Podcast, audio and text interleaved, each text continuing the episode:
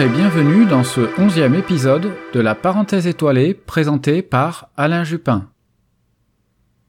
Après les éphémérides astronomiques et les toutes récentes revues de presse, j'aborderai de manière plus ou moins régulière différents sujets, bien sûr liés à l'astronomie. Aujourd'hui, on va s'intéresser à une notion particulièrement importante en astronomie, la magnitude, ou dans un langage plus béotien, l'intensité lumineuse ou brillance des étoiles et objets que l'on peut observer dans le ciel.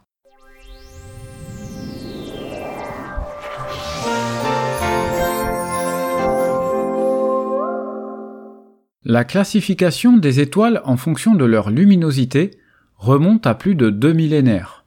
C'est l'astronome grec Hipparque qui créa le premier système de classification des étoiles en fonction de leur grandeur. En effet, à l'œil nu, les étoiles les plus brillantes apparaissent plus grandes que les étoiles plus pâles. Hipparque a classé les étoiles en six grandeurs, allant de 1 à 6. Ainsi, les premières étoiles visibles, alors qu'il ne fait pas encore nuit, sont classées de première grandeur, comme Vega ou Sirius. Les dernières à apparaître sont de cinquième grandeur, Enfin, les étoiles visibles en vision décalée sont les étoiles de sixième grandeur. Cependant, la popularisation de cette notion ne s'est produite que trois siècles plus tard avec Ptolémée et son encyclopédie L'Almageste. Au XVIIe siècle, l'arrivée des premiers télescopes a posé un problème. En effet, de nouvelles étoiles étaient visibles, et les étoiles semblaient rester ponctuelles malgré le grossissement de l'instrument. Cette découverte a donné naissance à la notion d'étoile télescopique, une appellation aujourd'hui disparue.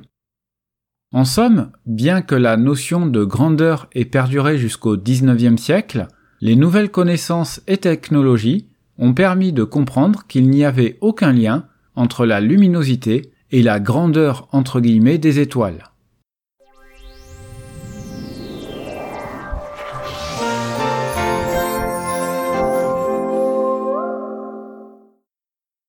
Au XIXe siècle, l'astronome britannique Norman Robert Pogson crée une échelle de luminosité des étoiles qui concilie la notion de grandeur avec une définition mathématique. Selon cette échelle logarithmique inverse, deux étoiles séparées d'une magnitude ont un écart de luminosité d'un facteur 2,5.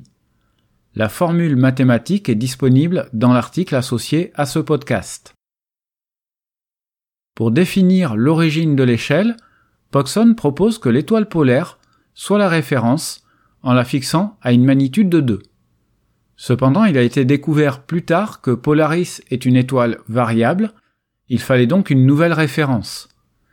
Certains astronomes ont alors suggéré Sirius, l'étoile la plus brillante du ciel, tandis que d'autres ont proposé Vega. C'est cette dernière qui a finalement été choisie, car elle est visible une grande partie de l'année dans l'hémisphère nord, a été la première étoile à être photographiée et dont la distance a été mesurée avec une bonne précision. La magnitude apparente peut être négative pour des étoiles ou des corps célestes très brillants et à l'inverse bien supérieure à 6 pour les objets les moins lumineux. Pour donner quelques ordres de grandeur, le Soleil a une magnitude de moins 27, c'est l'objet le plus brillant que l'on connaisse. Ensuite, il y a la Lune, avec sa magnitude de moins 13, la planète la plus brillante, Vénus, aussi appelée étoile du berger, a une magnitude de moins 4,5. L'étoile la plus brillante du ciel, Sirius, est de magnitude moins 1,5, alors que l'étoile polaire est de magnitude 2. Les étoiles à peine visibles, en théorie je reviendrai là-dessus plus tard, sont de magnitude 6. En résumé, la magnitude apparente est une échelle de mesure logarithmique inverse, sans unité, de la luminosité des corps célestes. Elle est la plus largement utilisée dans les catalogues d'objets célestes. Cependant, pour être rigoureux, il convient de parler d'irradiance plutôt que de luminosité.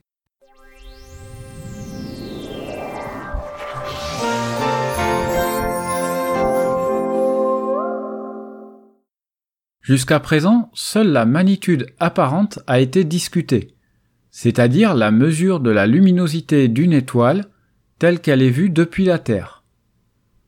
Cependant, cette mesure n'est pas le reflet précis de la luminosité intrinsèque de l'étoile et dépend de la distance et de l'extinction. La magnitude absolue, en revanche, est une mesure de la luminosité réelle d'une étoile, indépendamment de sa distance et de l'extinction. Elle permet donc de comparer les étoiles entre elles. Pour les objets situés en dehors de notre système solaire, la magnitude absolue est définie comme la magnitude apparente qu'aurait une étoile si elle était située à une distance de 10 parsecs de la Terre, soit environ 32 années-lumière. Pour les objets du système solaire, il s'agit de la magnitude apparente qu'ils auraient à une unité astronomique de la Terre et du Soleil, en supposant leur face visible totalement illuminée. Pour les météores ou étoiles filantes, il s'agit de leur magnitude apparente s'ils étaient observés à 100 km d'altitude et au zénith. En magnitude absolue, l'ordre de luminosité est totalement différent. Le Soleil a une magnitude absolue d'environ 5. Sirius, l'étoile la plus brillante du ciel, change de signe et devient une, étoile de magnitude 1,5, tandis que Vega ne bouge pas beaucoup avec sa magnitude absolue de 0,6. Deneb, l'une des étoiles les plus éloignées visibles à l'œil nu, a une magnitude absolue de moins 8 ce qui en ferait l'objet le plus brillant du ciel.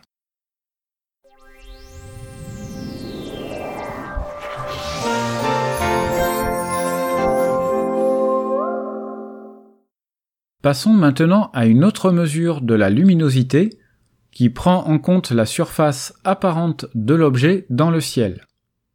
Cette mesure est appelée magnitude ou brillance de surface et beaucoup plus rarement la magnitude globale. Les deux magnitudes précédentes, absolue et apparente, fonctionnent très bien pour des objets ponctuels, mais beaucoup moins pour les objets étendus ou diffus.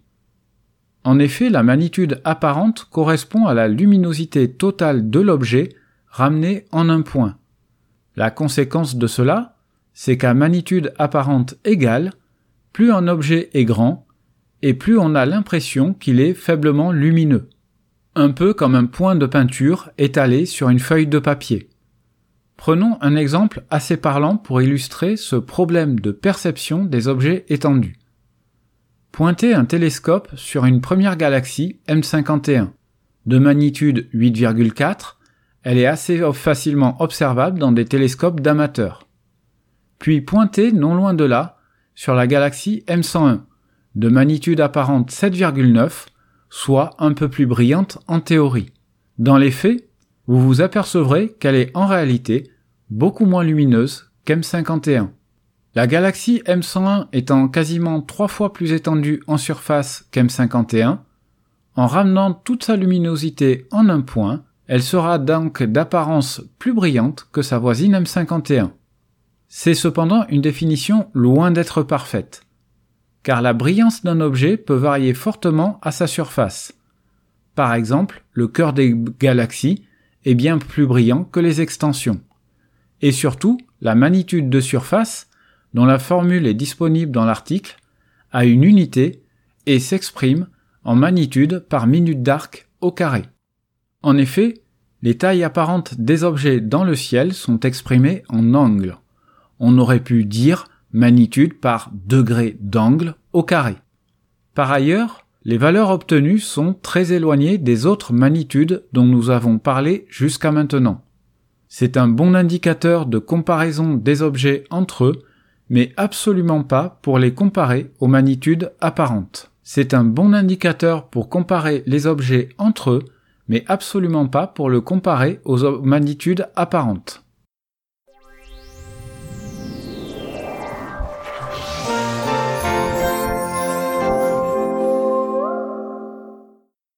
nous voilà finalement arrivés à la partie la plus intéressante. Et oui, comme dans les meilleures séries ou polars, le plus intéressant est à la fin. Toutes ces définitions, c'est certes une bonne chose, même si on finit par s'embrouiller au final. mais cela ne nous dit pas ce que l'œil est capable de voir en pratique. Parlons donc de la magnitude limite, c'est-à-dire la magnitude minimale théorique observable. Elle va dépendre de plein de facteurs comme votre acuité visuelle, de la qualité du ciel, transparence, pollution lumineuse, etc., et bien sûr de l'instrument utilisé. On a coutume de dire que la magnitude visuelle limite de l'œil nu est de 6. Alors oui, mais dans un ciel parfaitement noir, dénué de pollution lumineuse ou de lumière parasite, et avec une vue dénuée de tout défaut, après s'être accoutumé à l'obscurité. Même si certains astronomes ont affirmé avoir perçu à l'œil nu des étoiles de magnitude 7, cela reste des cas rares et surtout extrêmes. Plus généralement, la magnitude visuelle limite sera plus proche de 5 pour la plupart des observateurs entre 20 et 50 ans. En effet, avec l'âge, le diamètre maximal de la pupille diminue et la magnitude visuelle limite aussi. La formule de la magnitude limite en fonction du diamètre instrumental est donnée dans l'article associé à ce podcast. Pour des jumelles de 10 par 50, on peut espérer atteindre la magnitude 10. Pour les télescopes d'amateurs, vous pouvez compter entre une magnitude 13 pour un 200 mm à 15 pour un instrument de 500 mm de diamètre. Mais là encore, ce sont des valeurs théoriques dans un ciel parfaitement noir et avec une vue de lynx.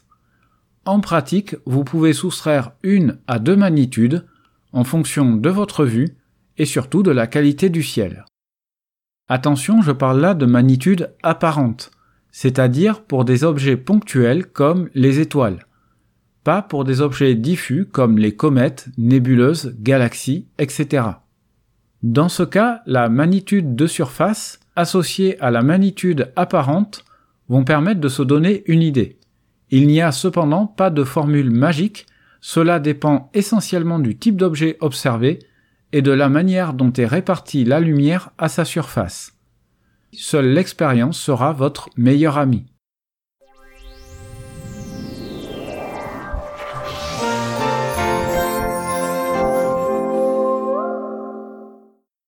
Enfin, quelques points importants dans tout ce que je viens de dire, c'est que les magnitudes dont on a parlé, qu'elles soient apparentes, absolues ou de surface, vont différer en fonction de la bande spectrale.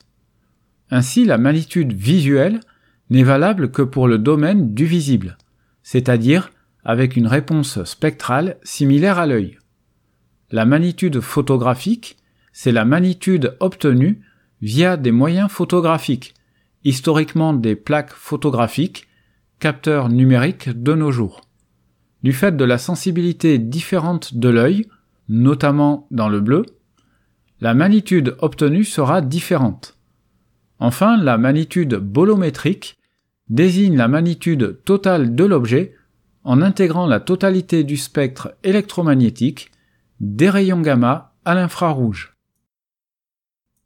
Certains logiciels pour la magnitude apparente vont en réalité donner le chiffre de la magnitude apparente photographique et non la magnitude apparente visuelle.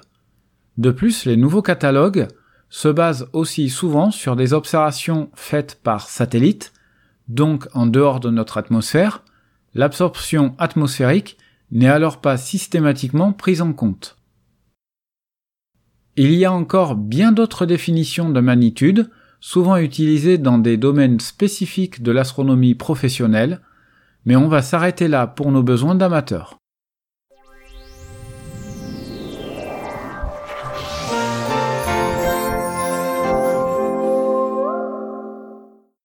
Pour conclure cet épisode, comme toujours, n'hésitez pas à me faire vos remarques et commentaires, indispensables pour améliorer ce podcast. Comme toujours, vous pouvez l'écouter sur Spotify, Deezer, Google et Apple Podcast et enfin sur YouTube. En vous rendant sur mon site internet www.la-parenthèse-étoilé.fr, vous trouverez l'article complet avec notamment les différents liens, les formules mathématiques et les sources ayant permis de concocter cet épisode. Quelle que soit la plateforme, Pour ne pas rater le prochain épisode, n'oubliez pas de vous abonner. Je vous donne rendez-vous très bientôt, en fin de mois, pour la revue de presse suivie du traditionnel épisode sur les éphémérides astronomiques pour le mois d'avril. Merci d'avoir écouté cet épisode, certes un peu plus technique que d'habitude, et surtout, n'oubliez pas de lever les yeux au ciel.